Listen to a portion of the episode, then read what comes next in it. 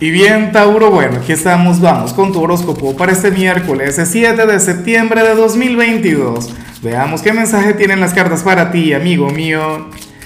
Y bueno, Tauro, a ver, sabes que para los miércoles no hay preguntas, los miércoles son de retos, de desafíos, pero solo para solteros.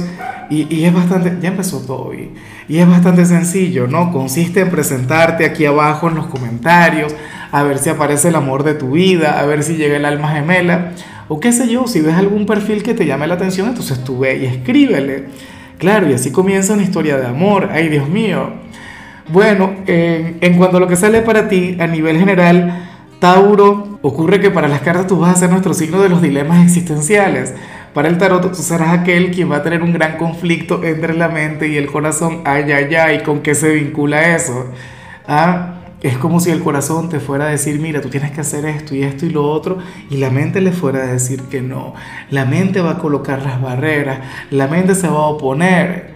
Y, y, al final yo no sé cuál de los dos caminos vas a tomar, pero eh, a mí me gusta la energía. Siempre me ha encantado Tauro porque, porque a ver, o sea, la mente y el corazón son dos extremos y, y cada uno quiere, o sea, es raro cuando las dos energías están alineadas. Claro, cuando están alineadas es perfecto, es maravilloso, vamos por el camino correcto, pero esto nos saca de nuestra zona de confort.